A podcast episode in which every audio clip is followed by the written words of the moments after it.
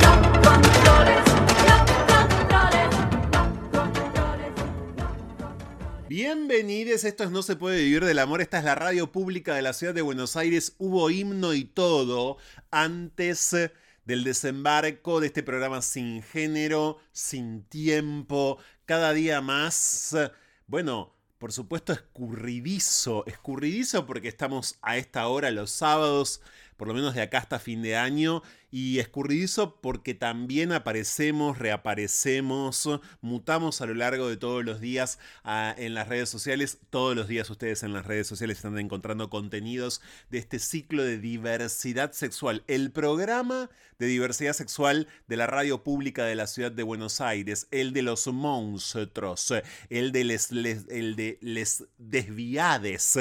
No se puede vivir del amor, que en Twitter es arroba se puede vivir, que en Instagram es arroba no se puede vivir del amor guion bajo, que estamos por supuesto también todavía en, todavía, todavía cantamos en Facebook. Bienvenides.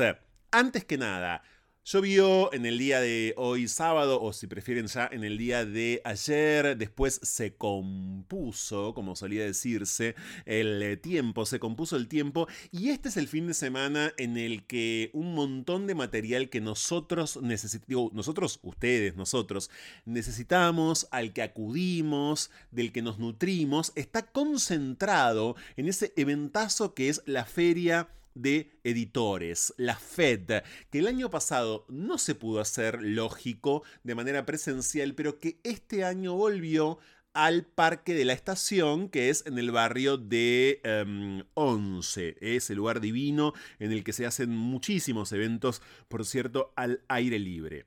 Bueno, hay algunas actividades de mañana, que es domingo 3, que quiero recomendarles especialmente de la feria de editoriales y de editores lógicamente están todos los stands de todas las editoriales que más publican y que mejor publican material también vinculado a las disidencias sexogenéricas. A las dos y media de la tarde, Tierra de Ficción, con la autora de ese novelón que es eh, eh, Come Tierra, Dolores Reyes.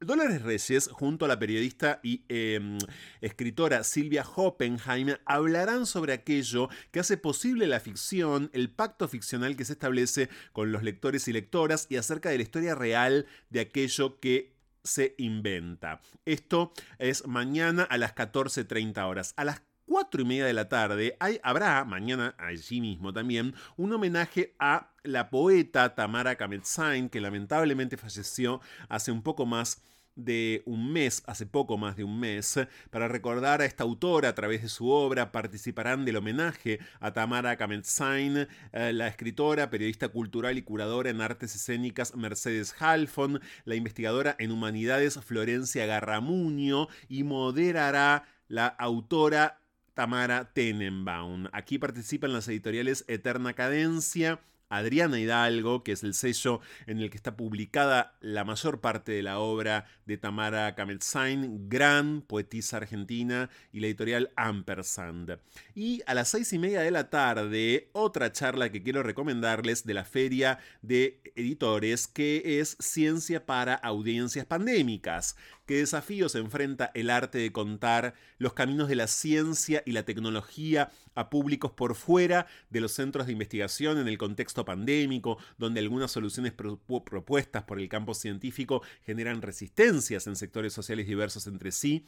pero cada vez más significativos. De acá van a participar de esta charla Ciencia para Audiencias Pandémicas Ana María Vara, que es em, especialista en letras y estudios hispánicos e investigadora, los biólogos, docentes e investigadores Diego Golombek y Juan Manuel Caraballeda, y modera la especialista en estudios sociales de la ciencia y la tecnología Clara Ruoco. Participan eh, la editorial, eh, la editorial Casa Editorial Neptuno participa y la, revista, bien digo, Velociraptors. Son todas actividades, por cierto, eh, además digitales y en el marco de la FED, la Feria de Editoriales. Vamos al programa de hoy. Vamos al programa de hoy. Lo conocimos porque su imagen se viralizó y mucho con las consecuencias, por cierto, también violentogénicas de esa viralización. Me refiero al joven trans, perdón, al joven no binario eh, de La Plata, Winfried Fallon. Hace menos de un mes vimos cómo era atacado mientras ayudaba a su madre a mudarse en el barrio de La Plata. Luego de la viralización de ese ataque, Supimos, por cierto, que además Wilfred, Winfred perdón, es una persona que vive con Asperger y luego el presidente de la nación lo recibió en la Quinta de Olivos. ¿Cuál es el presente a menos de un mes de Winfred Fallon hoy? ¿Dónde y cómo está viviendo en la ciudad de La Plata Winfred y de qué manera? ¿Y en qué estado está? Esto se dice mucho en el periodismo, pero pocas veces, creo yo, se indaga o, o el periodismo se inmiscuye quizás en esa cotidianidad. ¿Cómo está viviendo? ¿Y de qué manera alguien cuya imagen fue tan pero tan compartida y qué bueno que así haya sido, pero al mismo tiempo con qué consecuencias? Winfred Fallon, les adelanto esto, está sin abogado defensor. Mientras la causa avanza y mucho. ¿Qué implica que no tenga y por qué no tiene Winfred abogade defensore como víctima que es del ataque que sufrió hace menos de un mes en La Plata, a comienzos del mes de septiembre? Vamos a comunicarnos con él en un rato nomás acá en No se puede vivir del amor. Y también Maru Ludueña de Agencia Presentes con toda la actividad de la agencia, con todas las noticias publicadas en agenciapresentes.org, como siempre, como todas las semanas.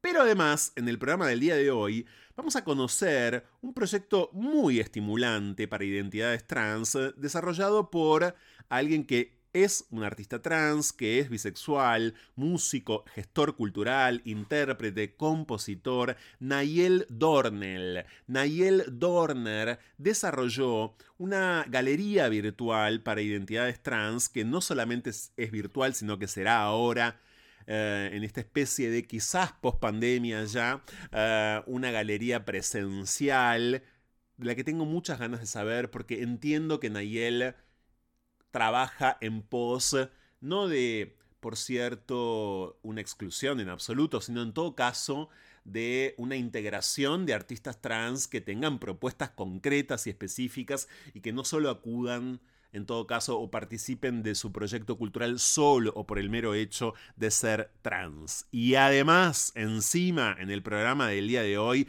vamos a conocer a una mm, artista costarricense que hace largo tiempo que vive en la ciudad de Buenos Aires, que hace, por cierto, con su lengua filosa, como indica la comunicación oficial, con sus beats festivos, un rap lesbi honest, o sea, honestamente lésbico, total, machaquido en eh, No se puede vivir del amor hoy, adelanta el show que va a dar el sábado que viene, temprano, en Casa Brandon, y además comenta el reciente estreno, la reciente em, publicación de su primer disco. Ella venía haciendo muchos singles, por cierto, pero su primer disco se llama Honest y ya está en todas las plataformas o en todas las apps, si prefieren, de audios, eh, el, disco Lesbiones de Machaquido. Bienvenidos a No se puede vivir del amor. Este es el programa del día de hoy. Estamos en este sábado, ya domingo, hasta las 2 de la mañana acá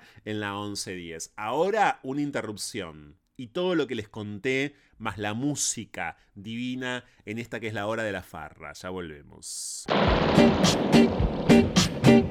Intercambios a la deriva lo que va de la idea al ideal. Diálogos con cierta lógica y acaso desacatos. A la hora en que Buenos Aires parece agotarse. Fuego en la conversación. Llega a No se puede vivir del amor. Cháchara.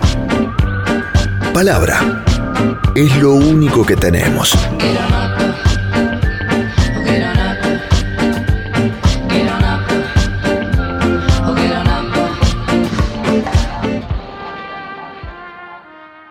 Hace menos de un mes, la violencia recibida, pero al mismo tiempo, claro, su historia de vida, su identidad, sus condiciones, eran objeto de viralización.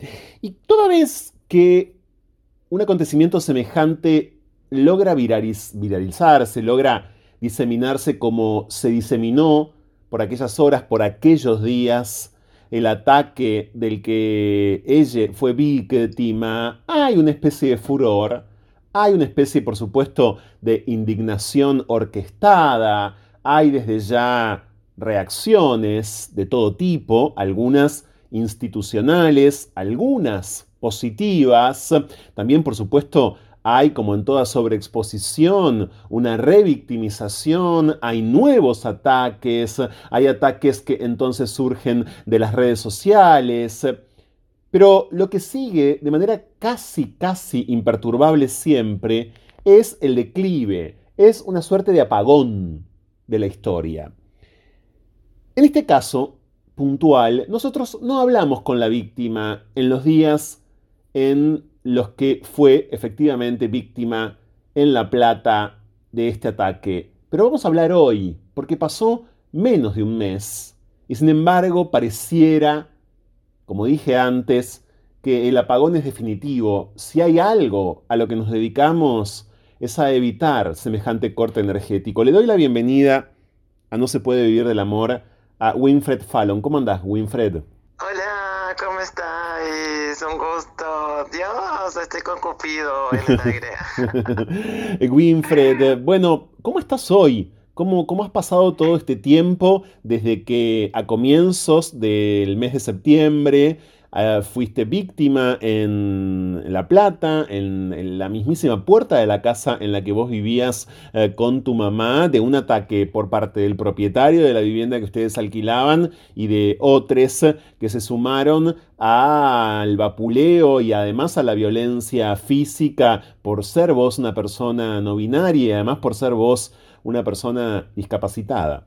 Sí, a ver, eh, igual también, bueno, comienzo diciendo, siento que por un lado han sido como meses de mucha vorágine, por así decirlo, porque mm, el tema de mi identidad era algo que yo ya venía hablando con, con mi psicóloga, ¿no? Y que ya te lo venía diciendo a mis amigos, como diciendo, miren, yo ya no me identifico más como Joel Josué, sino como Winfred Fallon. Y, se lo había dicho, no sé, a tres amigues, ¿no?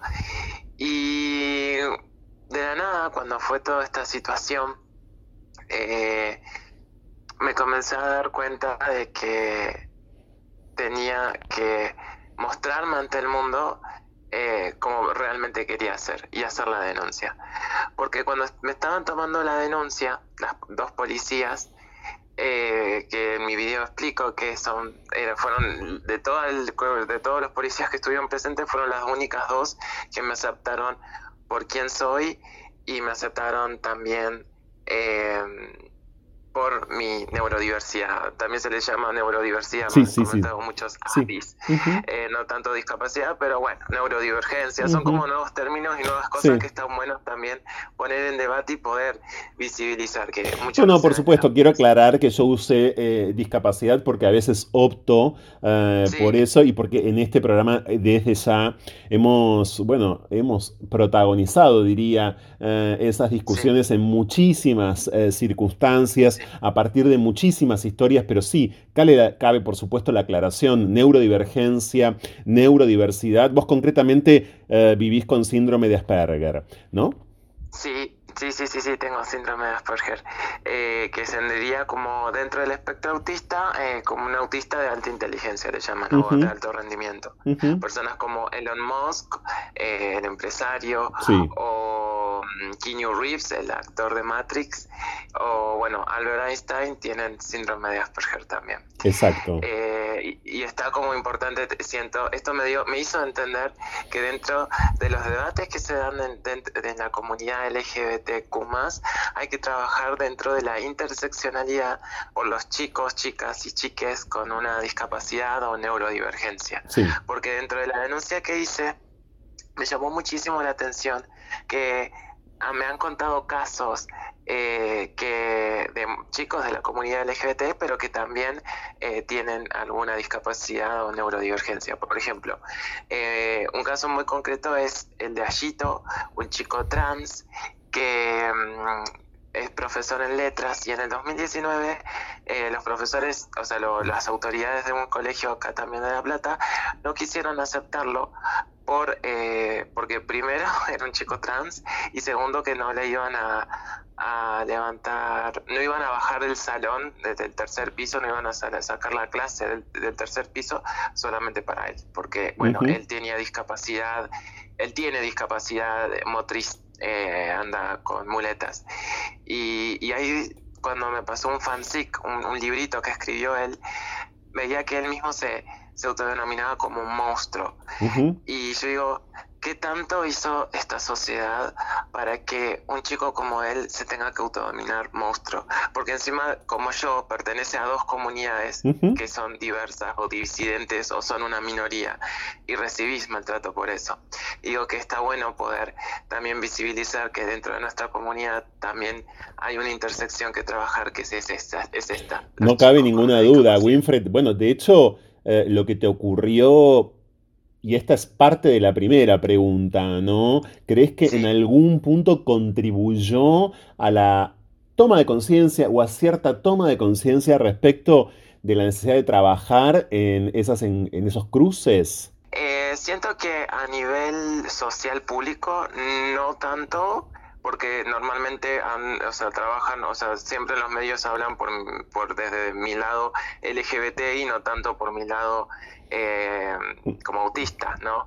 Eh, no, es como que lo que dentro de, lo que he visto en mis otras entrevistas o, o, también publicaciones y eso, todo, como que resaltan más mi lado LGBT, que lo amo, lo amo, pero también hay que resaltar la realidad de otras chicas que tienen una discapacidad o una neurodivergencia.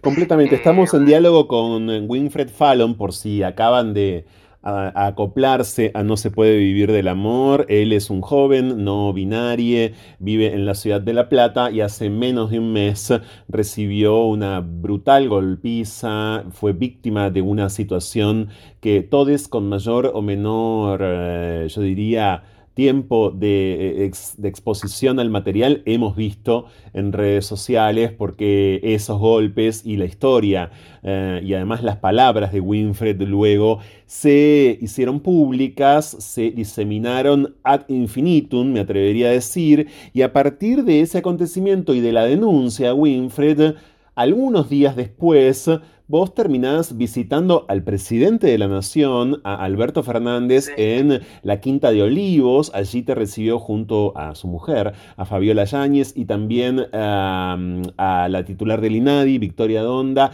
y a, la, a una de las máximas representantes de la Federación Argentina LGBT, María Rayid.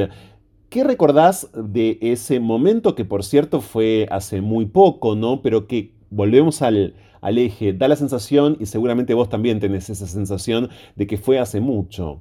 Sí, la verdad siento que fue hace mucho y creo que todavía no caigo con conocer al presidente. Es como que, es como que, no sé, no, todavía es como no soy consciente de eso. Ahora veo, ayer te estaba viendo la foto y yo dije, qué flash, conocí al presidente.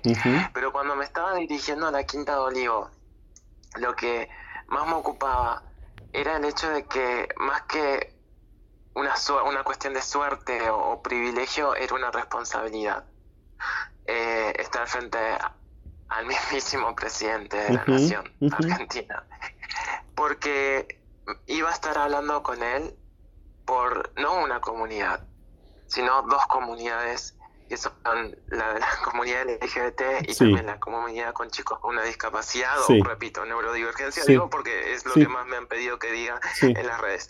Eh, y tenía que mostrarles lo que son las problemáticas, lo que las cosas que vivimos, las, burocracias que a veces hay y, eso impide mucho al desarrollo también de nuestros derechos y nuestra vida. Eh, y ahí fue cuando una de las cosas muy importantes que me quedó marcado de este viaje fue que, y, y con el suceso y con todo este proceso que el judicial y todo, me explicaba el presidente que hay leyes que nos amparan y es cierto, o sea, ahora me estoy dando cuenta que hay bastantes leyes que nos amparan y nos protegen eh, a nuestra comunidad, pero lo que está faltando es una cultura que apoye esas leyes. ¿Por qué? Pongo el ejemplo. Eh, hace unos años salió la ley para el cupo laboral con chicos con discapacidad. Sí, hace mucho tiempo. Lo que también hace mucho tiempo. Y no es muy distinto a lo que está sucediendo ahora, que es el cupo laboral para chicas con chicas trans. Sí. Eh, hoy en día es algo que defendemos pero no pasa que vaya a pasar como pasó con lo de los chicos, con la ley, con chicos. Sí, que es una ley que no se cumple. Es una ley que no se cumple, que nunca se cumplió, hay que decirlo, eh, y lo hemos dicho siempre, y vos sabés además, Winfred, que a lo largo de todas las discusiones en años y años, ¿no? Previas a lo que ahora es la ley de cupo laboral travesti trans sancionada o de acceso al empleo formal, para ser más técnico, bueno, eh, siempre se daba ese ejemplo, ¿no? Ese ejemplo formal formaba parte, para pensar una ley y la otra, de las discusiones más encendidas, porque bueno, efectivamente la población que podríamos englobar ahora rápidamente como la población de personas con discapacidad, bueno, tiene esa ley hace mucho tiempo y hay algunos organismos del Estado que entonces la cumplen, es decir, tiene una especie como de cumplimiento errático y bajo y bajo, y muy bajo. Em, entonces, ¿de esto hablaban con Alberto Fernández? Sí, exacto. Y eso es lo que me decía. Lo que a él le importaba también era que yo como comunicador, cabe destacar al, al público que yo eh, soy comunicador social, ya me queda un año para, para recibirme como periodista. Él me decía, como comunicador tenés que mostrar, enfocarte en esta parte cultural y hacer que la sociedad comience a naturalizar todas estas cuestiones, es decir, el trato a un, chico autista, el, el, hecho de ver una persona no binaria y que también lo exprese, porque por ejemplo, en uno de los comentarios que me dijeron que como persona no binaria era como un cliché usar falda, ¿no? Yo digo, también es algo político, ¿no? Porque es poder mostrar un cuerpo que a, a, nivel superficial puedes verlo como masculino, entre comillas, ¿no? Y también cultural, pero que está usando una falda y es comenzar a naturalizar esa imagen ¿no? Es decir, hey, es, normal que también este tipo de cuerpos puedan utilizar em, una, una falda. Y acá en La Plata he visto un par de personas em, con falda. Por ejemplo, acá hay una hamburguesería muy, pero muy reconocida, no voy a decir la marca. Ah, em, y, el, y el dueño local es muy conocido también acá en La Plata. Y verlo con falda, yo decía, eso y es un hombre heterosis y verlo con falda es wow. Eh, eh, eh, es como que es, es, una manera de demostrar que eso hoy en día va a comenzar a ser normal. Winfred, eso es lo que yo me propongo. Eso es lo que te propones. ¿En qué estado está efectivamente el trámite, no? Bueno, pasaron unos cuantos días, decíamos, de tu presencia allí en la Quinta de Olivos. La causa, concretamente, la causa derivada de la denuncia que vos haces luego de ser atacade. ¿En qué situación se encuentra en este momento? Porque la foto eh, con las autoridades está, pero ¿cómo estás vos en relación a la causa, repito, en relación al trámite judicial? Está bien y en algunas cosas siento como que falta, falta algo. porque eh, la causa avanzó rápidamente, porque hubo apoyo desde la Defensoría del Pueblo, desde el INADI, desde un montón de, sectores como para que me puedan ayudar.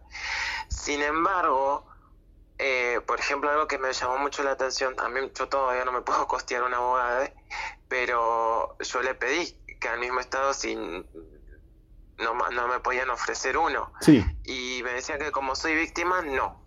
La verdad que no, no hacía falta.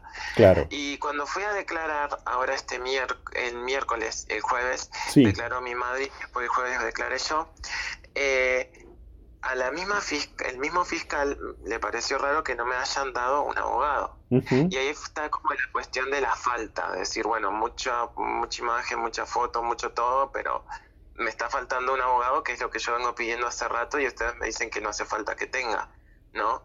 Em, y bueno, me tuve que poner en contacto con, con Gastón Yopart, me pasaron su número y todo, y bueno, ahí más o menos fuimos hablando para que me puedan ayudar a conseguir a alguien, porque la verdad que no tenía una persona. Eh, Winfred, esto es muy importante. La fiscal que te tomó la declaración se sorprendió ella misma porque vos tuviste la recomendación oficial de eh, no tener abogado porque a las claras sos una víctima y no iba a ser necesario. Sin embargo, cuando descendés, yo lo vuelvo a contar porque me resulta capital que quede bien subrayado subrayado esto, cuando descendés de la Quinta de Olivos a la crudísima realidad del juzgado al que fue a parar eh, la agresión de la que fuiste víctima, te encontrás con que la fiscal te dice, no, necesitas sí o sí un abogado de oficio, porque esto puede derivar... Sí, sí, sí. Igual eh, la fiscal me dijo, aclaro lo siguiente para que no se malentienda, la fiscal le pareció raro que no me hayan cedido una, un, abogado, pero como que quedó en silencio. Eh, pero me dijo, o sea, le pareció raro, raro. Y eso me hizo como decir, ya, listo, no importa si tengo que pagar el abogado, lo pagaré en cuotas o eso, porque también están sucediendo cada cosas que por más que yo sea la víctima, aclaro, o sea, se muestre en el video, eh, también hay contradenuncias y muchas y todas esas contradenuncias encima son injurias. Claro. yo encima es dolorosísimo. Así que nada, y lo único que quiero es, o sea, una abogada que me defienda. Eh, sí, sí, por supuesto, y en eso estamos, y la verdad es que si se me permite, más allá del profesional con el que te contacta, con el que te contactaste, que es Gastón Leopard, como dijiste, y que más allá de, quien termine acompañándote, obviamente lo que correspondería es que el abogado sea un abogado defensor de oficio desde ya, y además bueno, en la medida de lo posible, si se me permite, y por supuesto completamente suministrado por el Estado. Hay que entender que estas agresiones las comete el Estado mucho más allá de que las hayan cometido además algunos particulares, por cierto. Y a propósito de las contradenuncias, Winfred, em, que citas, no importa el contenido, es imaginable lo que argumentan tus agresores, pero vamos a recordar que vos sos agredido cuando te estabas mudando eh, de una casa eh, con un propietario, una casa que alquilabas con tu madre. ¿Ustedes lograron, vos y tu mamá, ahora vivir en otra propiedad? ¿Vos te sentís cuidado porque esto es en la misma ciudad de La Plata? Esas personas, por cierto, deben saber quizás dónde estás o bueno, o debes sentir a veces, pregunto, ¿eh? no sé, em, eh, que te siguen o que obviamente identificadísimo como estás, eh, podés volver a ser víctima en cualquier momento de un ataque. Sí, a ver, cabe aclarar que yo no vivía con mi mamá, mi mamá vivía en, esa casa y yo vivía en otro departamento. Ok, ok. vivimos en lugares distintos. Pero yo la fui a ayudar a, realizar a su mudanza. sí, sí, sí, y yo siempre iba a visitarla Así que, pero bueno, cada vez que yo iba a visitarla recibía un agravio de algún tipo por un vecino o personas. Que bueno, mucho no quiero hablar del tema. Em, pero sí, eh, por un lado salió la perimetral, no se pueden acercar a 300 metros y por cualquier cosa que me puedan llegar a hacer, ellos van a, o sea, directamente les ensucia más para ellos.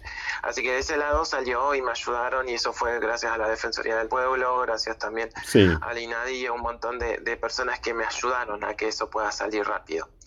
Eh, pero sí, es verdad, eh, me da miedo caminar por las calles. Hay calles que directamente yo no puedo pasar porque sé que, que están ellos.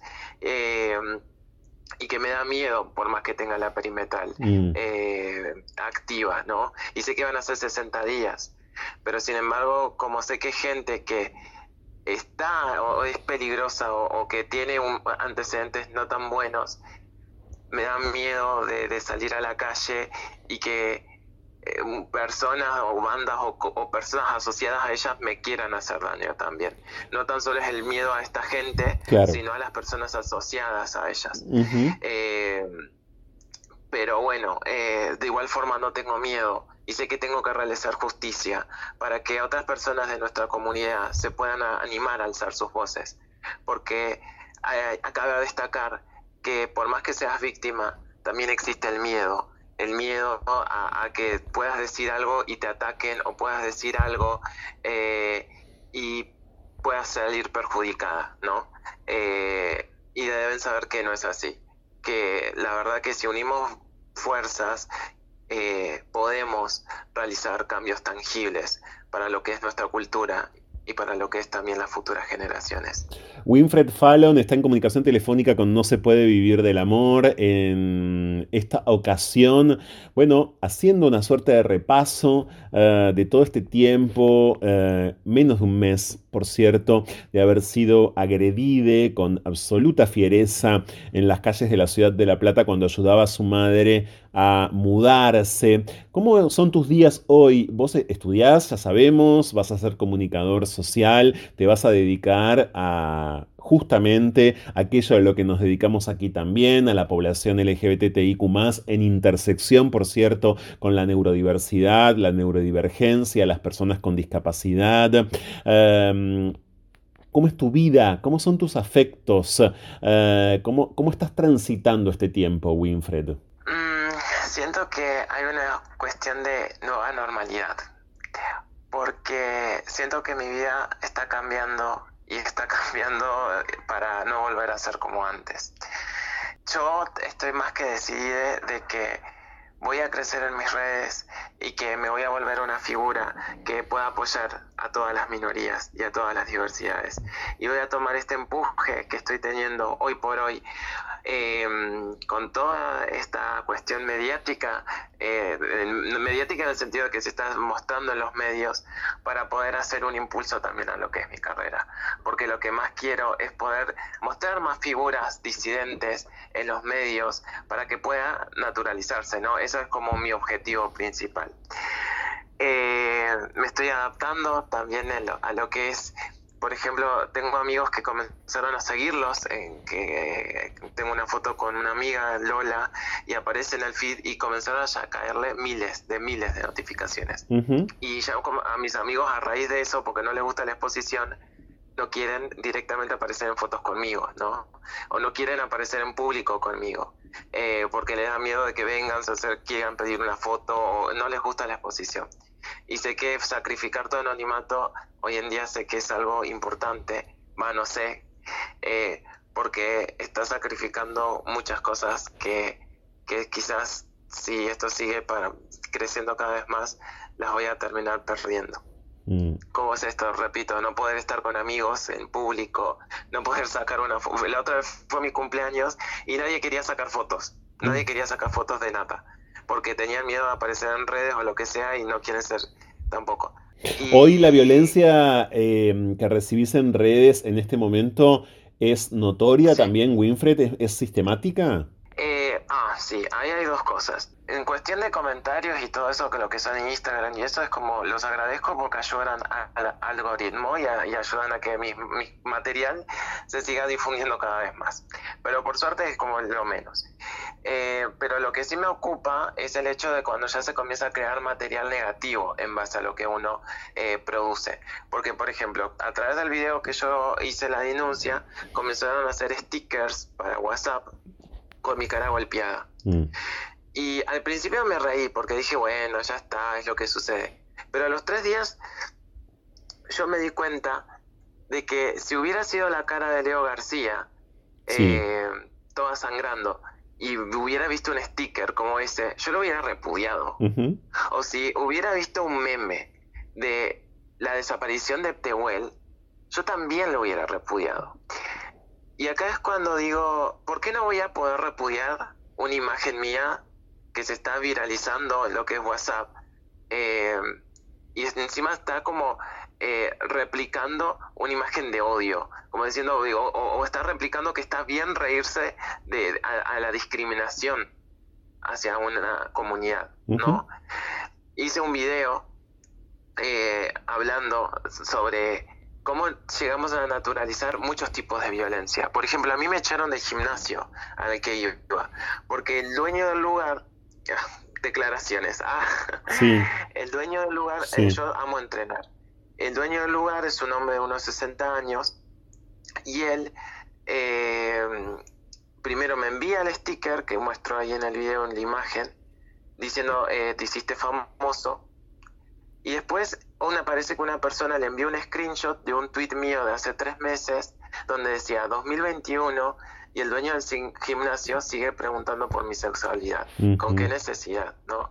Y él me lo envía, ese tweet. Eh, o sea, me lo, claro, son todos, son todos efectos colaterales, pero revictimizantes de lo que eh, te pasó, por cierto. Entonces y después él... agarra y me directamente me, me bloquea Y me, después de los tres días me dice que directamente no podía eh, ir de nuevo al gimnasio. Y encima preguntas, eh, no eran las únicas preguntas que me hacía, me preguntaba si me, ya me había sentado en el Pinocho, me le pregunta, le llegó a decir una compañera mía del gimnasio que yo atendía por los dos lados. ¿Sabes que este atiende por los dos lados? Así que cuidado. Comenzaba a, después eh, preguntando... Podemos saber, perdón, sin comprometerte, por supuesto, a mí me gustaría denunciar públicamente a semejante delincuente que de ninguna manera puede tener un comercio público, ¿no? Porque está incurriendo en, múltiples infracciones al Estado de Derecho en la Argentina. ¿Cómo se llama el gimnasio? No te, no te pido, si, si, querés, si querés y si podés, ¿eh? no te pido el nombre de él, sí el gimnasio. Eh, eh, ya decir el nombre del gimnasio sería como también vincularlo al, al dueño, porque directamente es el dueño. Y sinceramente me da un poco, o sea, esto es una denuncia que más adelante me gustaría hacerla. Sí, sí, sí, sí, sí. No, no, por eso contá, contá, contá con eso. me parece bien, no, era una posibilidad, ¿eh? Yo te lo pregunto solo. después, después cuando ya se resuelva el tema de mi, de, del juicio que estoy llevando acá en adelante, con todo honor y te llamo y te digo, mira, ahora Perfecto. denuncia de Me parece muy bien. Porque ahora, como ya estoy bastante ocupada con todo lo que es el, el tema de esta causa, no quiero sumar otra otra que me daría, me da cosa de que después él comience a hacer otra, contraatacar y hacer, y no sé si da. Em, y no, quiero estar psíquicamente preparado. Claro. No, totalmente, totalmente, no, no, no, por supuesto que sí. Eh, no podía dejar de consultarlo sobre todo porque, bueno, obviamente subleva, ¿no? Lo que estás contando provoca de verdad un instinto eh, eh, o despierta un instinto muy sublevatorio respecto de que eso no puede ser, y para quienes estén escuchando, eh, en todo caso, esta comunicación y sepan de qué comercio estamos hablando, no puede ser un comercio, un lugar de esas características siquiera, no puede ni siquiera llegar a ser un, un lugar destinado a la atención al público, no puede haber atención al público ni mucho menos un servicio servicio como el que estaría brindando si sus responsables se manejan de estas características. Así que no hace falta que lo digas, muchos seguramente lo identifican y se trata también de que otros, no vos, eh, lleven adelante, si es posible, acciones en ese sentido, ¿no? Porque, repito, no puede haber comercios de estas características abiertos y con atención al público y brindando un servicio en esta Argentina en este momento. Nadie ignora que en los comercios y en los gimnasios pasa todo, todo el tiempo este tipo de cosas, pero bueno, no está de más eh, decir que por supuesto no tienen que ocurrir de ninguna manera. Dijiste algo, Winfred, que me interesa muchísimo, que tiene que ver con tu trabajo como comunicador, con tus estudios. Bueno, eh, no hay exactamente personas no binarias al aire eh, en, los medios tradicionales y tampoco en la televisión y menos en la televisión de aire, etc. No hay en general. Por un lado, respecto entonces a la eh, identidad de género, pero respecto también a la neurodiversidad, en los medios de comunicación en general, en la abrumadora mayoría, no hay personas neurodiversas o neurodivergentes o como vos que viven con eh, síndrome de Asperger. Em, ¿Sentís que eso es posible? Eh, ¿Sentís que eso a qué obedece? Ese capacitismo ¿no? Eh, mediático. Tomemos en cuenta que, por ejemplo, el caso de Florencia de la B. En los años 90, 80 no se veía mucho una persona trans. Hoy en día, eh, gracias a todas las movilizaciones que comenzaron a ver, tenemos a Lizzie Tagliani, tenemos a Flor de la B, tenemos a, ¿cómo es esta actriz la que estuvo en... Sí, a Mariana Genesio Peña, sí. Pero eso respecto, está bien, eso respecto a la identidad de género, está bien. eso respecto a las identidades trans. Yo siento que es, sí, y ahí es cuando yo digo lo siguiente, yo como comunicador lo que quiero y lo que voy a hacer es también convertirme en una persona mediática para también mostrar una persona distinta o diversa. No sé si eh, siento que tiene que haber una legitimación cultural, ¿no? Eh, en cuanto a esto. Porque cuando se comenzó a legitimar más la figura de una mujer trans, fue cuando comenzamos a ver más figuras de esta índole en los medios masivos. Entonces siento que ahora lo que hay que buscar es legitimar también la figura de no binaria o una figura eh, con Asperger en los medios tradicionales. Porque, por ejemplo, eh, ahora el doctor Milagro, por lo que estuve viendo, eh, es un personaje con autismo, con Asperger. Después está Sheldon Cooper de The Big Bang Theory, una serie de Warner, que también tiene Asperger. pero eso es ficción, claro, pero ojo porque eso, ¿no? eso siempre es ficción y bueno, la ficción tiene otras reglas, ¿no? Sí, tiene otras reglas, obviamente, pero también ayuda como de cierta manera a como entender, ¿no? Eh, eh, más o menos lo que es el, el, eh, determinada, eh, ¿cómo decirlo? Minoría. pero, y ayuda. Por ejemplo, las dos policías que me tomaron la denuncia, a través de la novela El Doctor Milagro, pudieron entender lo que era el autismo, ¿no? Y ahí es cuando digo la necesidad de que estos tipos de cosas se puedan mostrar más en todos los tipos de medios, porque ayuda también a crear conciencia y también empatía de, de, cómo es una minoría. Em, sí. Winfred necesita un abogado, une abogade, vamos a decir, por cierto, fundamentalmente. Y Winfred además está, claro, em, activando y mucho en sus redes sociales. Le pueden encontrar fácilmente en winfred.fallon en Instagram. Esta ha sido una primera conversación de muchas posibles como hemos hecho y como hacemos. En general seguimos instancia por instancia de estos avatares, ¿eh? de estos eh, por momentos desvaríos de violencia institucional después de la violencia recibida, como es en el caso claro de Winfred. Gracias por este diálogo, por este rato en este ciclo de diversidad sexual, Winfred. Muchas gracias. gracias a vos, muchísimas gracias. Y si podés seguirme también, por favor. Me sigue Alberto primera dama. ¿Cómo no me van a seguir ustedes? Pero sí, por supuesto, no damos abasto con nuestros manejos en redes sociales. Este equipo es muy reducido, pero claro que sí. Te mando un fuerte abrazo. muchísimas gracias de corazón. Nos vemos. Adiós. Gracias. Esta es la 1110. Ya volvemos. Lo mejor y lo peor. Lo bueno y lo malo. Lo bello y lo triste.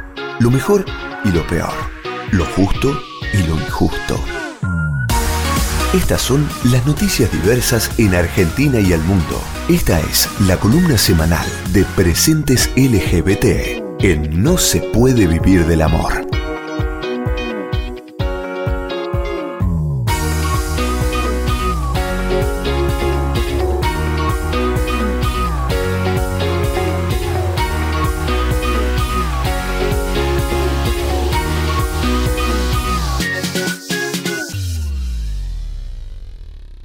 Presentes es en la web agenciapresentes.org y en las voces en No se puede vivir del amor es o Ana Fornaro o Maru Ludueña, su otra responsable creadora. Hola Maru, ¿cómo estás? Hola Franco, acá, todo bien. Bueno, Paraguay regresó a las calles. Paraguay, el país de la, de la ausencia de leyes, el país que siempre nos preocupa, la verdad, y nos ocupa y a Presentes mucho más. Regresó a las calles, dice el titular de Presentes, con su décimo octava marcha TLGBI. Somos fuerza, resistencia y comunidad. Sí, ese fue el lema con que se organizó eh, esta marcha por los derechos de la diversidad sexual y de género en la ciudad de, Asunción. Eh, hubo alrededor de mil personas, quizá un poco más, eh, tenemos una crónica de qué significa esta marcha y el recorrido que hace. Eh, siempre contamos que Paraguay tiene una fecha emblemática que hemos hablado con vos y también un mes emblemático que es septiembre, donde se recuerda eh, la primera protesta pública que se escribió en relación a detenciones arbitrarias de personas homosexuales que tuvieron que ver con un crimen de odio que fue el de Bernardo Aranda en 1959. Eh, por eso, en conmemoración de ese día, eh, es esta fecha y es que se hace en septiembre, ¿no? Que se hace el 30 de septiembre la marcha en Paraguay. Eh, el año anterior había sido una caravana con bicicletas, a pie, algunas personas, y, había sido bastante chica la marcha, y este año ha sido importante la cantidad de gente que, que se congregó, y con es, es una coalición que se define TLGBI, la que organiza esto, Y bueno, una, ¿qué, qué, qué se pidió básicamente? Se pide eh, lo mismo, lo más elemental, ¿no? Primero se denuncia el tema de la COVID-19 y cómo las personas LGBT más quedan afuera de esta serie de cuidados o de pandemias tan eh, heterosis que de las que hemos hablado durante tanto tiempo en tu programa.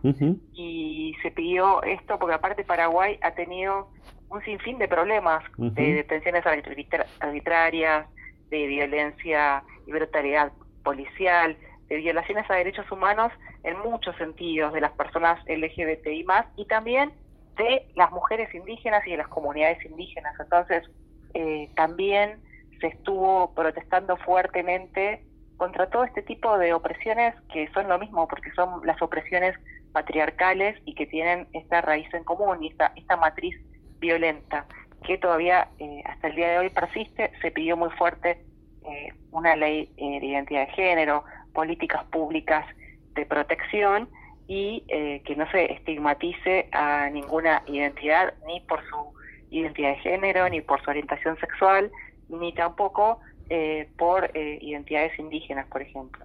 Claro, Exactamente. Bueno, basta eh, hacer una comparación que por supuesto, como toda comparación, es odiosa, valga el lugar común, pero la Argentina el próximo mes cumple 30 años de marchas del orgullo, ¿no? Este año es la trigésima marcha del orgullo de la Argentina y digo, por, por señalar un proceso histórico, ¿no? Paraguay recién la décimo octava y un recién nunca, está de más decirlo, sepan disculpar mi insistencia, que no está acompañado de ninguna protección, ya ni siquiera ley, ¿no? Ni digo, tampoco protección eh, realmente en este sentido para las para las personas de la diversidad. Paraguay sigue siendo un eh, país de altísimo riesgo. Hemos contado muchas historias siempre en la columna de Agencia de Presentes, pero también historias personales ¿eh? en diferentes tramos en estos años de nuestro programa que dan cuenta precisamente de eso.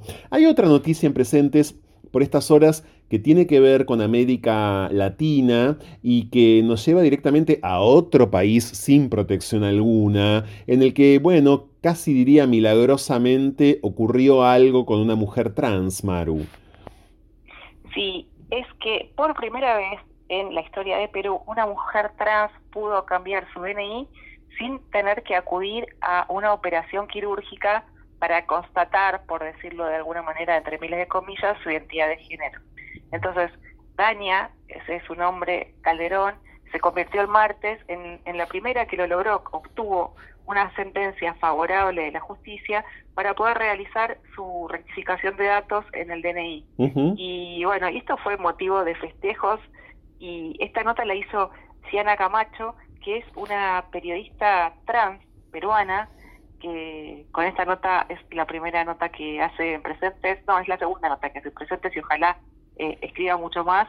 Eh, la nota es muy linda y, además los videos que, que posteamos en las redes ese día de todos los festejos, ¿no? Porque esto eh, es un gran precedente, porque porque hasta ahora hacía falta esa operación para obtener una sentencia favorable. Entonces es un fallo muy, muy, muy importante para, para quienes hagan esto más adelante, ¿no? Eh, igualmente esto no, soluciona los problemas de las personas trans peruanas con tener esta sentencia, porque después de que obtienen la sentencia tienen que ir al RENIEC, que es el Registro Nacional de Identificación y, Estado Civil, que sería el equivalente a, lo que sería el RECAPER en Argentina, que bueno, que a veces eh, puede dirimir de otras maneras, ¿no? Eh, pero bueno, aquí en este en este caso, si bien eh, Dania ya logró también, eh, cree que no, o sea, ya salió que el RENIEC no se lo va a poner, que era como su mayor eh, temor, ¿no? Mm. Eh, pero bueno, esto ha sido como motivo de muchos festejos de la comunidad trans en Perú y había, digamos, y ya hace 10 años que se había podido lograr un cambio, lleva 10 años de poder lograrse el cambio con la cirugía, ¿sí? Entonces, hace solamente 10 años que las personas trans tienen algún tipo de reconocimiento pequeñísimo, por supuesto, pero ahora es la primera vez sin la cirugía. Eso es lo, lo importante de esta noticia. Y eso marca un precedente en mm. estos países. Sí, sí, claro, una especie de antecedente, ¿no? Pero hay que ver, como bien decías vos, Maru, hasta dónde esos precedentes, antecedentes, estos gestos, digamos, son acompañados luego por todo el marco institucional del país en un momento político también que todo, todo indica que no va a ser del todo propicio para las disidencias en Perú. Sí, justamente lo que se eh, lo que digamos también se, se viene denunciando eh, en Perú es viste que este tipo de movimientos, ¿no? Como que se avanza a veces algunos pasos en términos de, de leyes y después se retroceden muchos pasos para atrás. Entonces eh, es una situación eh, muy compleja, pero esto sin dudas que es un logro muy importante y que ojalá pueda beneficiar a otras personas trans en el futuro. Claro que sí. Yendo ya directamente a la Argentina, estamos en diálogo con Maru Ludueña. Este es el momento semanal de Agencia Presentes, que en la web es, repetimos, agenciapresentes.org.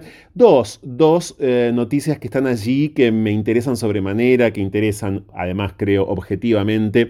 Una de ellas, Maru, es la resolución del Festival de Cosquín. Esta es una noticia que cuando, cuando yo supe que eh, existía, digamos, y que fue a través de Presentes en las últimas horas, llama tanto la atención, habla tanto para mí de la historia de nuestro país, ¿no? De las últimas décadas, porque si había una suerte como de reservorio tradicionalista, y hace poco lo escuchaba de vuelta de boca de Soledad Pastoruti, ¿no? Cuando le tocó debutar en Cosquín siendo adolescente, etcétera, era ese festival que de repente ahora se vuelve no binario.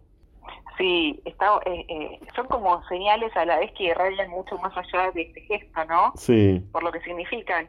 Y también me parece muy importante señalar que esto fue a raíz de una denuncia, no es que el Festival de Cosquín se modernizó porque entendió que estábamos viviendo desde hace rato en nuevos tiempos, digamos, y que hay un reconocimiento, porque es como esta modernización que hace falta, ¿no?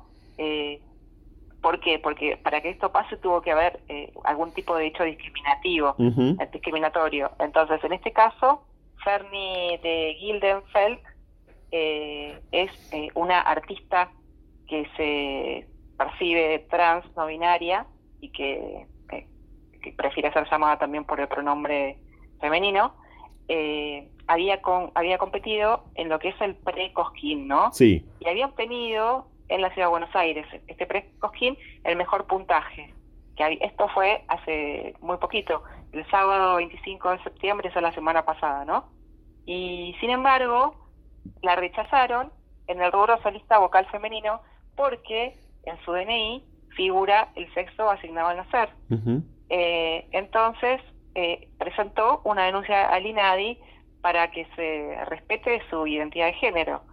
Y entonces, eh, rápidamente el INADI se puso en contacto con eh, la Intendencia de Cosquín, que tiene que ver eh, con la organización de esto, se explicó eh, cuál era el núcleo de problema y el acto discriminatorio a las personas que no entran en estas categorías eh, del binomio, digamos, y eh, finalmente decidieron abolir las competencias por género en el rubro de la voz, entonces, eh, digamos, no hay más eh, cantante, digamos, el género vocal femenino o masculino, sino eh, un género vocal eh, solista.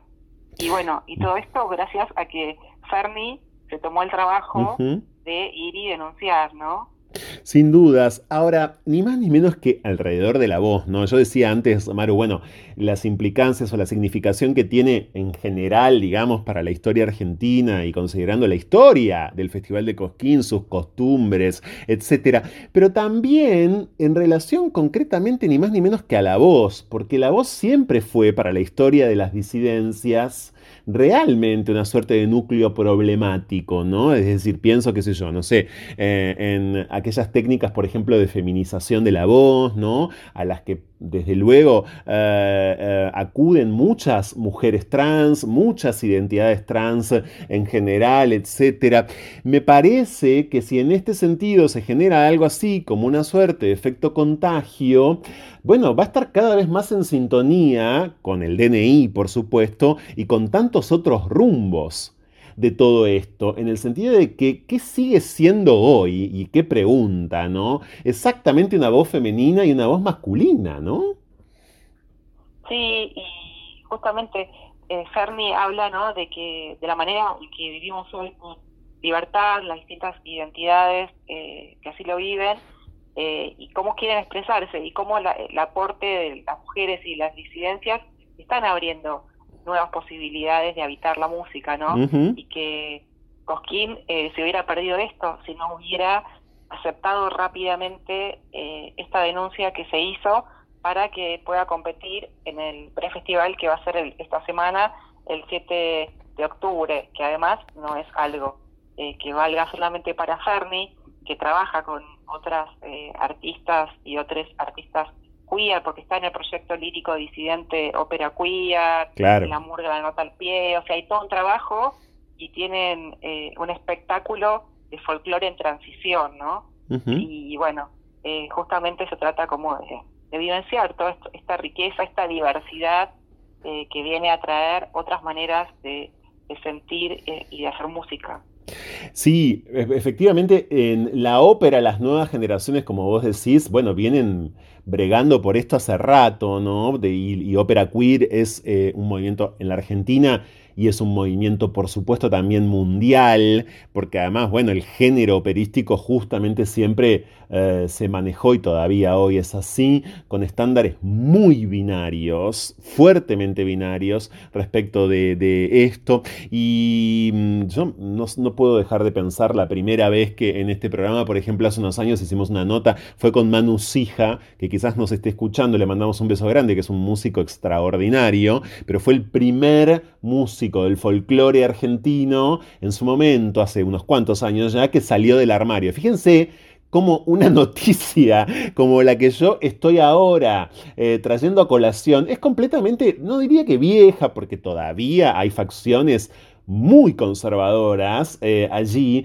pero bueno, eh, fue, fue superadísima por esta, ¿no? Por esta del Festival de Cosquín, ni más ni menos. Bueno, siempre se trata de pliegues y repliegues, o si quieren, de avances y retrocesos también, de eso es, eh, de eso se trata, lamentablemente, la historia de la diversidad sexual siempre, pero bueno, esto es positivo y atendible por donde se lo observe.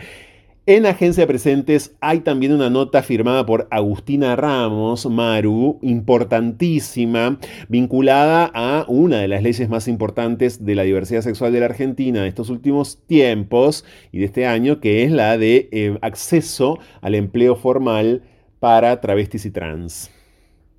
Sí, porque hace poquitos días se publicó en el boletín oficial la reglamentación, que quiere decir la letra chica de la ley.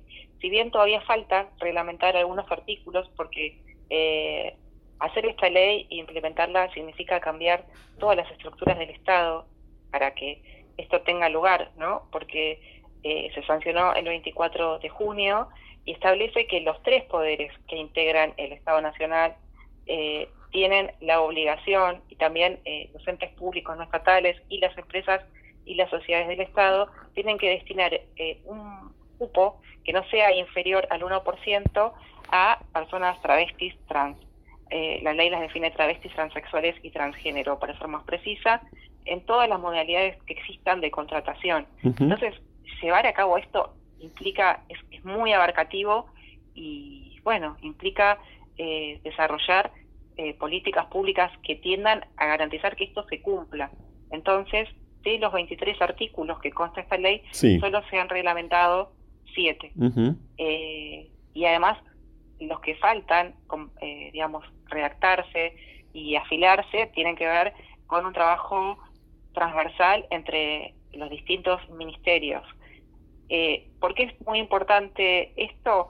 Porque eh, la ley permite trascender lo que fue tanto un decreto que sancionó el Sí. presidente el año pasado sobre cupo trans en el sector público, que recordemos que muchas provincias, bueno, muchas provincias no, Sí. pero algunas provincias y muchas localidades en distintos lugares de la Argentina ya habían sancionado pequeñas eh, iniciativas, eh, pequeñas en el sentido de que restringían este cupo a determinados ámbitos, a un municipio, a una provincia. Sí, universidades, universidad, Claro, la de ¿no? Mar del Plata, ¿no? Claro, universidades concretamente. Bueno, luego se, fue, se fueron sumando también los bancos, ¿no? El Banco Central, el Banco Nación, eh, esto ya con eh, esta gestión gubernamental, ¿no? Pero sí, fue siempre como errático. Eran cinco las provincias que tenían leyes de cupo laboral travesti trans. Presentes lo ha informado muchas veces. Apareció el decreto de Alberto Fernández en septiembre del 2020 y este año sí ya la ley. Pero bueno,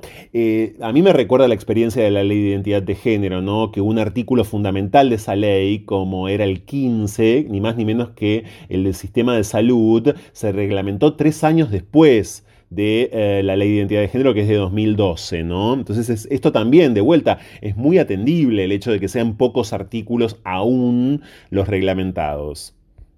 Sí, porque lo que queremos es que esto se cumpla y eh, justamente como señala, entre otras personas, Marcela Tobaldi, que fue una de las consultadas por, por Agustina Ramos para escribir esta nota, eh, la comunidad travesti trans, sabemos que la pandemia si ya eh, venía muy eh, avasallada en términos de violencias estructurales, bueno, eh, la pandemia agravó todo esto y entonces se hace muy urgente eh, que el empleo garantice ese derecho y el acceso, porque sabemos que es un derecho que es una puerta de acceso a otros derechos también muchas veces, entonces es muy importante que esto se pueda llevar a, a- a la mayor cantidad de personas en la mayor cantidad de lugares. Algunos puntos importantes de la ley que no solo se remite al cupo, sino que la ley habla de inclusión, bueno, lleva el nombre de Diana Zacayán y de Loana Berkins, eh, y que establece eh, políticas públicas para garantizar esta inserción laboral. ¿Cuáles son esas políticas? Bueno, eh, establece el requisito eh, de que terminalidad educativa no sea un obstáculo para el ingreso y la permanencia en los puestos de trabajo y también, entre otras cosas, por ejemplo, dar incentivos fiscales para que empresas que no sean estas eh, que prevén 1%, pero bueno, para que el sector privado también se pliegue y adhiera a esta iniciativa y bueno, y para eso eh, impulsa incentivos a quienes contraten Claro. personas travestis, transexuales, transgéneros y que les den eh, prioridad, ¿no? Ujú, Exactamente, ese es un tema absolutamente medular, ¿eh? porque la ley no obliga, como bien decía Maru, al sector privado, pero bueno, el sector privado, y de esto se trató el último encuentro de Pride Connection, al que asistieron varias, varios y varias representantes de empresas. Yo tuve la posibilidad de moderar esa charla hace más o menos un mes. Bueno, se trata efectivamente de que el sector privado se comprometa, pero bueno, hay compromisos, en general hay compromisos de bajísima intensidad o nulos, o completamente nulos Sí. todavía hoy, ¿no? Sí, y queda mucho por hacer. Eh, Agustina habló con, con Alba Rueda, que insistía en esto, ¿no? que, en, en las cosas que se van a sumar para eh, garantizar, por ejemplo, capacitaciones, formación en, en el empleo también, articulando con el Ministerio de Trabajo. Alba Rueda es la subsecretaria de Políticas de Diversidad de la Nación y es una activista trans. Y bueno, después también otras voces que señalan eh, otras urgencias y otros aspectos de la ley, por ejemplo, eh, Lara Bertolini, que habla acerca de eh, la edad eh, jubilatoria y que trae otro tema que está en este momento pidiendo el sector de las, eh, de las trabas, de las travestis, que están pidiendo una reparación histórica eh, urgente y hablar del tema de la edad jubilatoria, ¿no? que es otro frente eh, abierto y otro reclamo muy fuerte y muy urgente del colectivo travesti. Un notón, el de Agustina, muy importante tener presente esta nota, muy importante desde ya el seguimiento eh, de esta cuestión. Voy a aprovechar tu presencia en el ciclo una vez más para, primer, en primer lugar, agradecerte, Maru Ludueña, agradecer también a Ana, a todo el equipo de presentes, porque hay otra nota en presentes que es una entrevista que Carolina Valderrama, una notable periodista con mucha formación en cuestiones de género, feminista, además, eh, me hizo una entrevista que Carolina Valderrama me hizo con una atención, con un código, con una, yo diría, ternura eh, especial, muy especial, alrededor de lo que viene siendo hasta el día de mañana, domingo 3, la puesta en el Teatro Colón del Oratorio Teodora de Handel en diálogo con este implante que mm, junto al director Alejandro Tantañán, que es el director de la apuesta, claro, hemos, hemos hecho y, que tiene que ver con la escritura de eh, la teóloga queer argentina Marcella Aldaus Reed, que falleció en Escocia en 2009 y que, bueno, representa en este contexto, en la puesta del Teatro Colón de este espectáculo que es espectáculo oficial, por cierto, de la temporada lírica oficial del Teatro Colón, un elemento sustancial, de ningún modo es un elemento secundario, ha terminado siendo lo de Aldous Reed en el contexto de Teodora ah, algo muy, pero muy, yo diría, pesado. es eh, pesado como es pesada la escritura de Marchela y como han sido eh, sus postulados muy pesados. La verdad es que fue divino poder conversar con Carolina, la nota está en presentes, eh, por cierto, y les quiero agradecer muchísimo porque nada mejor para, para explayarse sobre lo que hemos intentado hacer allí, que repito, termina mañana eh, domingo en una última función a las 17 horas en el Teatro Colón, que un medio como presentes y que una periodista como Carolina Valderrama. Gracias por esa oportunidad, Maru. No, por favor, gracias a vos porque también nos das oportunidad como de seguir aprendiendo. Eh, no conocíamos, por supuesto, a Marcela, eh, y bueno, y también para nosotras escucharte el diálogo, la entrevista que hizo Carolina, que como decís es una gran periodista feminista que viene hace años. Sí, mucho eh, tiempo, mucho eh, tiempo. trabajando con, con temáticas feministas y transfeministas. y bueno, así que muy contentas que sea ella quien haga esta entrevista.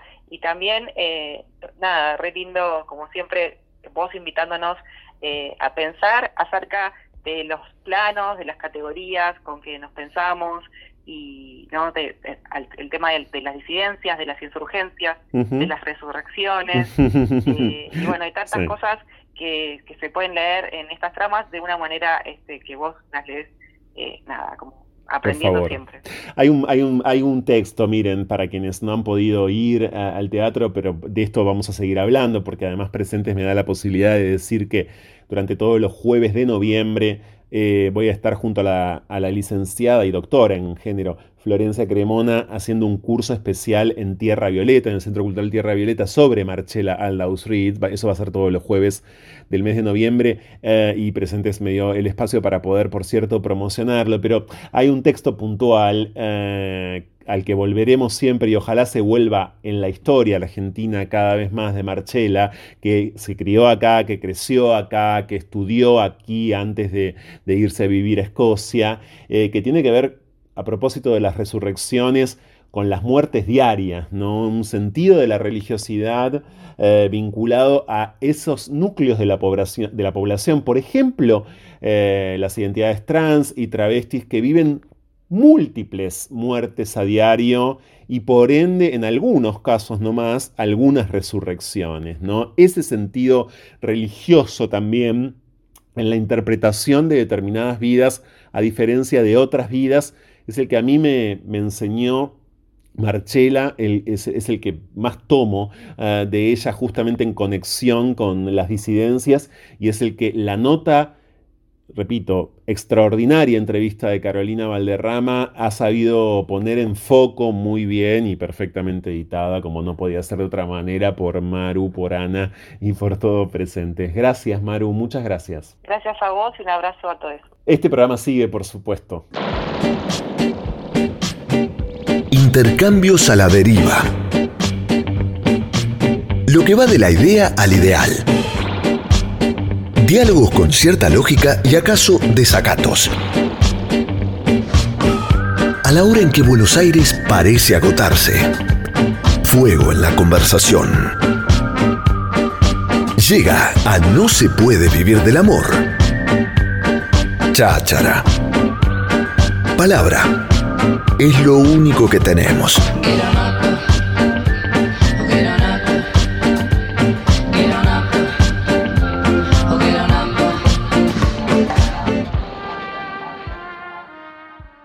Hay algo que me gustó y mucho de todo lo que dice, que es un montón, ¿eh? lo que dice en el tema promocional de este que es su primer eh, disco, me refiero a La Peor y por cierto me refiero al disco Lesbiones, Tranca con el Karma, me encantó lo de Tranca con el Karma, le damos la bienvenida a la autora de Tranca con el Karma, Macha Kido. ¿Cómo andas, Macha? Súper bien, por dicha, Franco, gracias. bueno, sos costarricense con base en Buenos Aires hace cuánto? 13, 13 años. Montonazo. Un montón, sí. Bueno, sos, sos, sos argentina también, ya supongo que te sentís así o no. ¿Si me siento argentina? Sí. Eh, sí, muchas veces me siento bastante argentina, la verdad.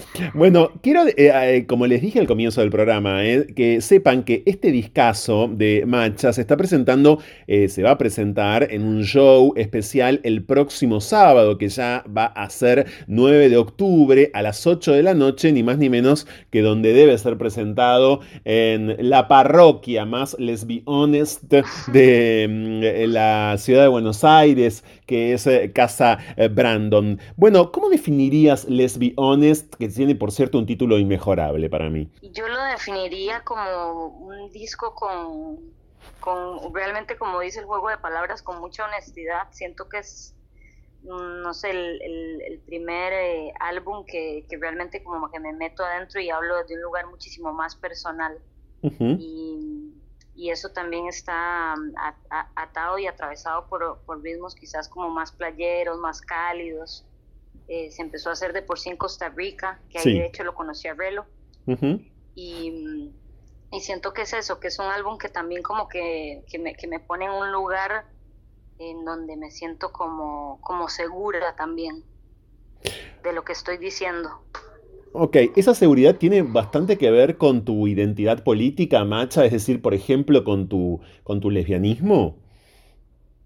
Sí, claro que sí. O sea, tiene que ver con, esa posición y también con la posibilidad de haber experimentado esa posición aquí en Buenos Aires, ¿no? Porque yo me vine desde que era bastante chica, o sea, tenía 20 años y creo que todo eso ha sido atravesado por, por esta magnífica ciudad que me ha abierto las puertas tan lindamente como en el hecho de esto que decías, de que justamente este material tenga la posibilidad de ser presentado en vivo en un lugar como Casa Brandon, que, es un lugar en donde, o sea, me siento bastante cómoda y todo el tiempo que voy aprendo muchísimo. Siento que es un lugar que se está expandiendo, así como nuestras posiciones políticas, nuestras identidades, nuestras sexualidades. Em, así que sí tiene que ver 100% con mi identidad política y con ser lesbiana. Con eh, esas cosas, por cierto. A mí me gusta mucho tu nombre artístico también. Em, digo nombre artístico, digo nombre, claro, no solamente artístico, me imagino. ¿De dónde surge lo de Macha Kido? Y Macha es en realidad rubia en Costa Rica. O sea, hay bastantes machas allá y me decían así desde que era chiquita, pero yo creo que también como que en mi, en mi momento de elegir Macha como nombre también lo pensaba como, como una cosa de de reverlo, ¿no? Como que es el macho, o sea, qué sería la rubia y qué podría ser la rubia, ¿no? Claro, y, que como que parece que es un juego. Sí, bueno, y que sería la mujer. Claro, de macho y macha, además, ¿no? Que sería la mujer macho o la mujer macha, por cierto. Acá eh, diríamos también la machona, ¿no? La varonera, ah, bueno, y todos estos otros epítetos de los que nos hemos ido, por cierto, apropiando. Eh, ¿Y por qué te fuiste en su momento de Costa Rica? Siempre sentí la necesidad de salir de Costa Rica, o sea, siempre o sea, tuve muy, muy buenos consejos desde que era chica, muy buena gente grande que me, que me acompañó y que me acolchonó y siempre fue como, hay, hay, hay otra cosa que explorar, hay otra cosa que, que ver y, y, en su momento mi primo tuvo la experiencia de estar aquí durante tres años y me dijo, Buenos Aires es magnífico, tendrías que conocer y al final en vez de conocer me quedé quedando. Vine acá en verdad a estudiar a la UBA, diseño indumentaria y bueno, y después la vida, ¿no? Pero, pero sí, fue como una necesidad muy chica, la verdad, salir de Costa Rica, como por una necesidad de conocer más otras, otras cosas, ¿no? Una megalópolis como Buenos Aires, Macha, eh, empujó también tus búsquedas, por ejemplo, respecto de tu orientación sexual? No, eso es algo que me pasó siempre, yo creo. O sea, tengo recuerdos de, no sé, desde los 12 años, yo creo. Es más, podría acordarme hasta de los 6 que estaba enamorada de una profesora.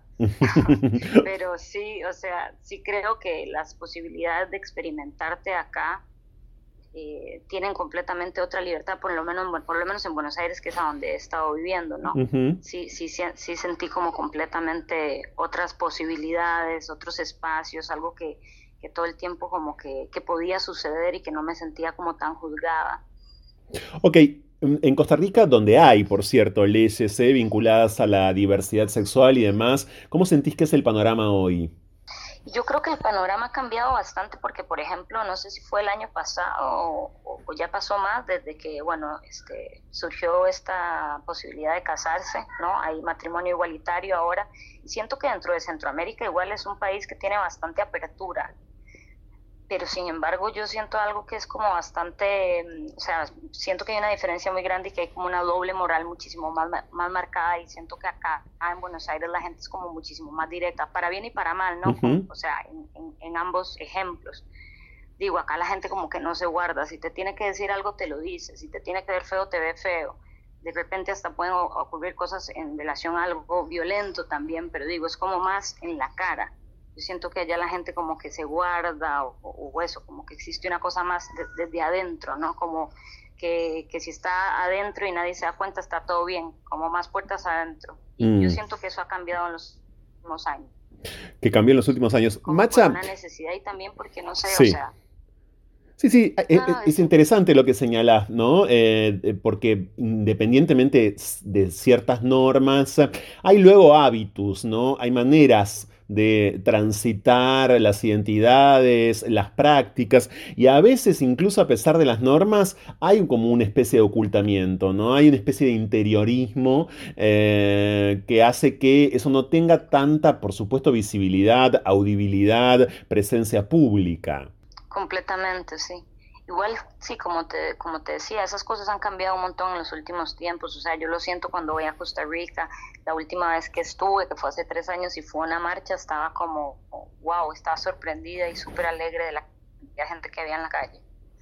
Estamos conociendo a Macha Kido, que es eh, cantante, que es artista, es una rapera nacida en Alajuela, Costa Rica, que hace más de una década vive en Buenos Aires y que está presentando que ya está, por cierto, disponible en las apps de audio, su primer disco, Let's Be Honest, que será presentado el próximo sábado 9 de octubre en Casa Brandon. Em, en todo este tiempo viniste produciendo y estrenando, Macha, singles, temas eh, que no componen un disco. Y una de em, las encrucijadas ¿no? de la música hoy tiene que ver precisamente con eso, hacer o no hacer un disco, vivir nada más que de promocionarse y de compartir singles. En tu caso, ¿por qué esto de vino en disco? ¿Por qué sí, después de, repito, unos cuantos años publicando temas, temas sueltos, vamos a decirlo así, terminas en un disco ahora, en un primer disco? Yo creo que tiene que ver con algo que, va sucediendo y que también, o sea, como estuvimos todos atravesados por la pandemia, ¿no? Hubo un momento en donde en donde estuve como muy adentro y, me, di cuenta que, esas canciones eran como, como un disco, o sea, que estaban juntitas. Quise que, fuera así. En un momento también de, consejos de un montón de amigas fue como, este, no, pero ¿por qué no sacas uno y, y otro? Y fue como, no, o sea, de repente parecía hasta caprichoso, pero era como no, o sea, se pertenecen y tienen que salir juntitas. O sea, las quiero así y es un disco. O sea, fue como una necesidad para mí que salieran juntas. ¿Qué es el rap para vos? Yo creo que con los géneros, y esto las disidencias lo sabemos muy bien, se trata de hacer lo que querramos, ¿no? Se trata efectivamente, en todo caso, de des eh, o de generar los géneros, ¿no? ¿Qué es en todo caso eh, el rap o qué uso sentís que haces vos, Macha, del rap? Yo siento que es la posibilidad de, de escribir y de poderse poner lúdico de poder como quebrar ahí ciertas estructuras. Cuando, cuando yo hago música, la mayoría de veces igual voy ahí y, me van ayudando los productores, pero creo que es como que hago, como dicen ustedes, hago un choclo de canción. Para mí es eso, para mí es la posibilidad de, de, expresarse y de escribir y a partir de ahí hacer canción, no, no es que hay como una ABC, sino es como decir o escribir lo que es lo canción y bueno, y eso atravesado por los ritmos que uno vaya eligiendo. Hay un montón de, mujeres artistas que han colaborado con vos eh, a lo largo de todo este tiempo en un montón de singles y que por cierto, eh, bueno, otras eh, estarán con vos el próximo sábado en Casa Brandon. Esa especie de grupalidad me parece, me parece que es bastante importante para vos, ¿no? Es decir, tender esos puentes, todo el tiempo producir en grupo, en grupo de mujeres.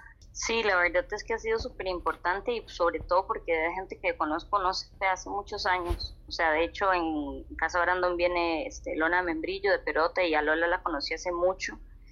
Y todas estas chicas, o sea, en su mayoría también me han ayudado a mí en su momento a, darme beats, a darme ánimos, a compartir el escenario. Entonces siento que es hermoso poder como volver a, a trabajar juntos y decir, bueno, hacemos una canción, bueno, hacemos esto y, es algo que también como que sucede, siento que es algo que tiene que ver mucho con mi, con mi estadía prolongada aquí en Buenos Aires. O sea, lo veo que sucede todo el tiempo además, como mm. que hay una hay una apertura muy grande, o sea, hay un montón de puertas que, que, uno toca y por suerte se van abriendo. Bueno, de hecho, Let's Be Honest está editado por un sello que es de Los Ángeles, que es King Kong Records. Bueno, tiene resonancias eh, eh, feministas y lesbos feministas muy obvias, ¿no? El nombre del sello. Eh, y este tipo de sello forma parte, me parece, también de, ese movimiento, ¿no? Al que estás haciendo referencia, Macha. Es decir, hay en este momento una efervescencia y una fiebre autogestiva, como creo que es tu caso, sos una artista autogestiva, ¿verdad? Eh, que no se puede ignorar, ¿no? No, yo creo que es algo que que o sea que está buenísimo también que suceda bueno un montón de situaciones pero sobre todo en la música como que puedas realmente tomar decisiones y decir quiero hacer esto y lo quiero hacer de esta manera y no tenés a nadie encima diciéndote de qué manera tenés que escribir de qué manera tenés que cantar o, qué es lo que tenés que proponer porque es algo completamente nuestro no creo que eso es lo autogestivo las cosas que son nuestras tiradas a la calle o, o puestas en el lugar en donde las queremos poner y no y no que nos digan nada Estamos conociendo a Macha Kido, que pueden encontrar además en las redes sociales y reiteramos su primer disco en todas las apps de audios. ¿Es importante para vos que tu flow sea bailable? Sí, es importante, la verdad es que sí. O sea, es algo que me fascina bailar. Pero bueno, cada uno, cada uno puede lo ver, cada uno, pero de hecho siento que este disco es más como, es, es, es más para acompañar, no sé, para, para tirarse ahí una, un ratito para cocinarse algo. No sé si es el disco más bailable del mundo, pero te puede mover suavecito, sí. Bueno, en el video, de hecho, de La Peor te vemos cocinando. Eh, me dio la sensación de que es importante para vos todo eso en la cotidianeidad. Sí, porque soy cocinera. Ah, ok. Además de ser cantante. ¿Y trabajás de cocinera? También. trabajo de cocinera, sí.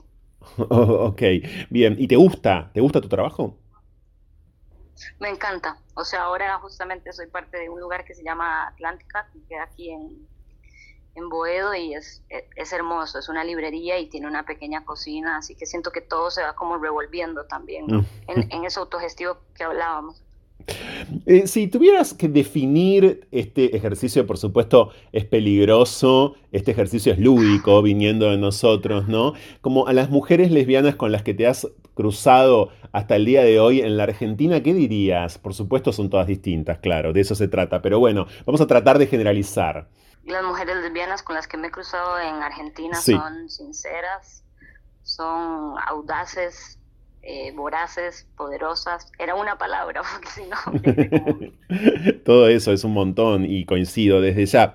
Bueno, el sábado próximo es 9 de octubre, estamos teniendo esta charla con Macha hoy, porque cuando salgamos al aire el próximo sábado, obviamente este show ya va a haber pasado, de hecho ya va a haber terminado, concretamente porque arranca en Brandon, que todo el mundo, eh, que todo, todos les no se puede saben que está en eh, la calle Luis María Drago 236 el próximo sábado a las 8 de la noche, 9 de octubre, con un precio absolutamente razonable Machaquido presenta su primer disco entonces, que es este, que es Let's Be Honest, está sonando hoy en No se puede vivir del amor. Eh, la peor, allí estarán como artistas invitados Lu Martínez, que es de Las Taradas, Bárbara Macía, Lola Membrillo, Julia Ortiz de Perota Chingo, Morita Vargas, Rilla Relo y con visuales, todo esto con visuales a cargo de Malén Bruna. Machaquido, gracias por este rato en No se puede vivir del amor. Gracias a usted, Franco. Un abrazo. Me encanta que me digas usted, me encanta. Eh, un abrazo fuerte. Seguimos. Escapar. La mejor manera de volver a nosotros mismos. Seguimos con más. No se puede vivir del amor. Con Franco Torcha.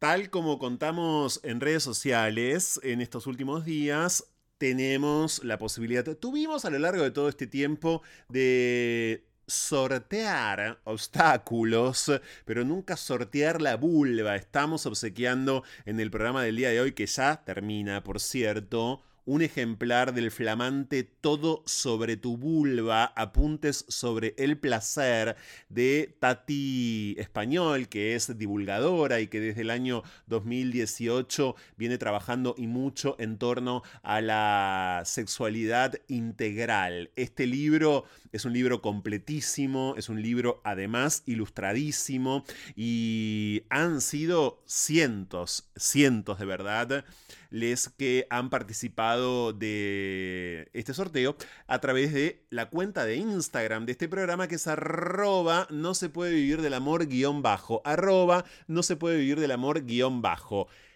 Estamos en condiciones de decir que el ganador es la femininja de la people, que en eh, Instagram, por cierto, es arroba femininja ok, feminismo y actualidad, sin les trans no es mi revolución. Bueno, femininja ok, felicitaciones vamos a mandarte un DM y vamos a coordinar con vos la entrega de todo sobre tu vulva, apuntes sobre el placer de Tati Español. Les recuerdo que todos los días en las redes sociales de esta radio, de la 1110, y en las redes sociales de nuestro programa, además de encontrarse con sorpresas del tipo, por cierto, estos sorteos, se van a encontrar con las notas que compartimos hoy en nuestro programa a modo de estreno diario. Todos los días hay compañía, todos los días hay no se puederismo en las redes sociales. Le quiero agradecer a los operadores técnicos eh, por el supuesto, Marcelo de Marco, Lucas Siciliano y todos los que acompañan No se puede vivir del amor y me manosean. En la producción desde ya,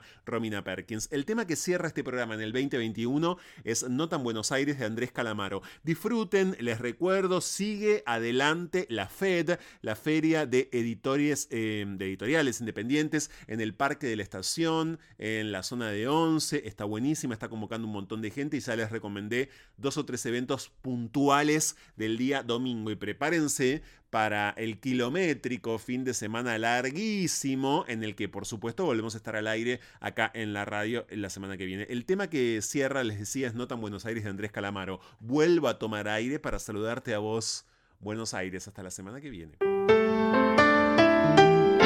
Ya siento que estoy radiante por volver.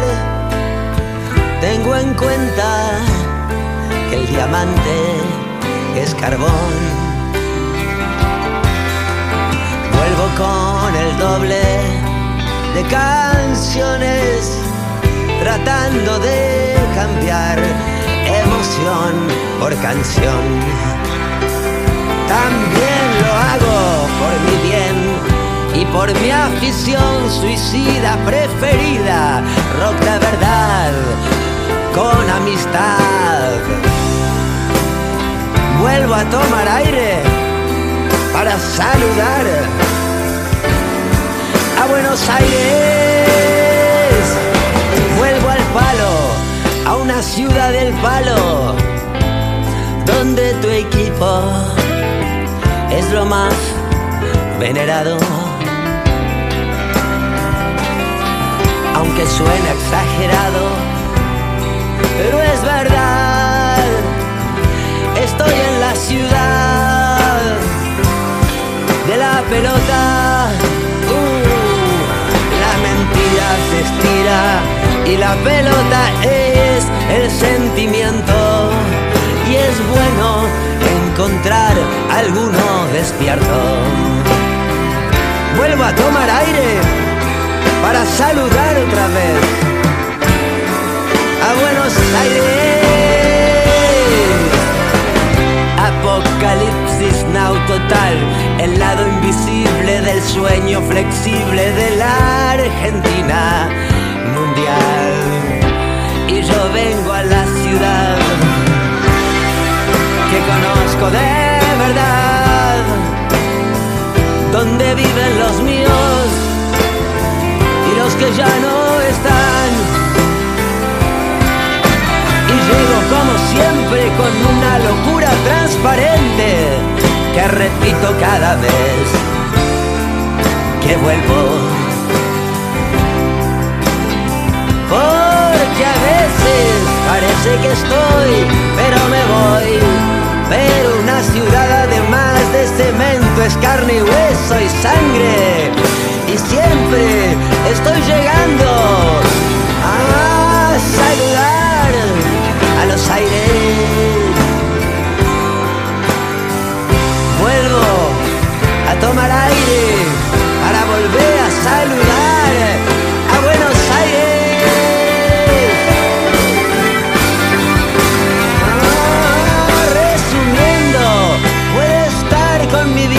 comiendo o riendo sin carcajadas ni arcadas o estar haciendo cagadas, decir cosas peligrosas o demasiadas.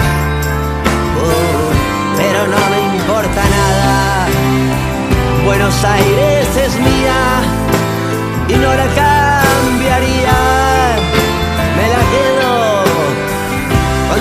su porquería. Por eso vuelvo y revuelvo un par de veces al año. Buenos Aires, uh, soy parecido a otro también parecido. Conservamos todavía la chapa que nos creemos, la que a veces merecemos, no ser de ninguna parte en el mejor de los casos.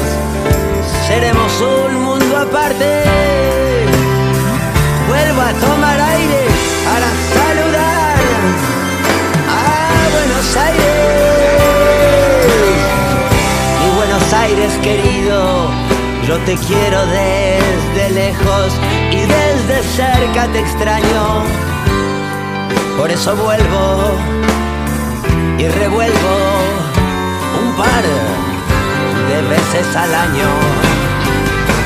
Acá la luz no decide, uno quiere algo y lo pide, pero igual por inocente te la clavan.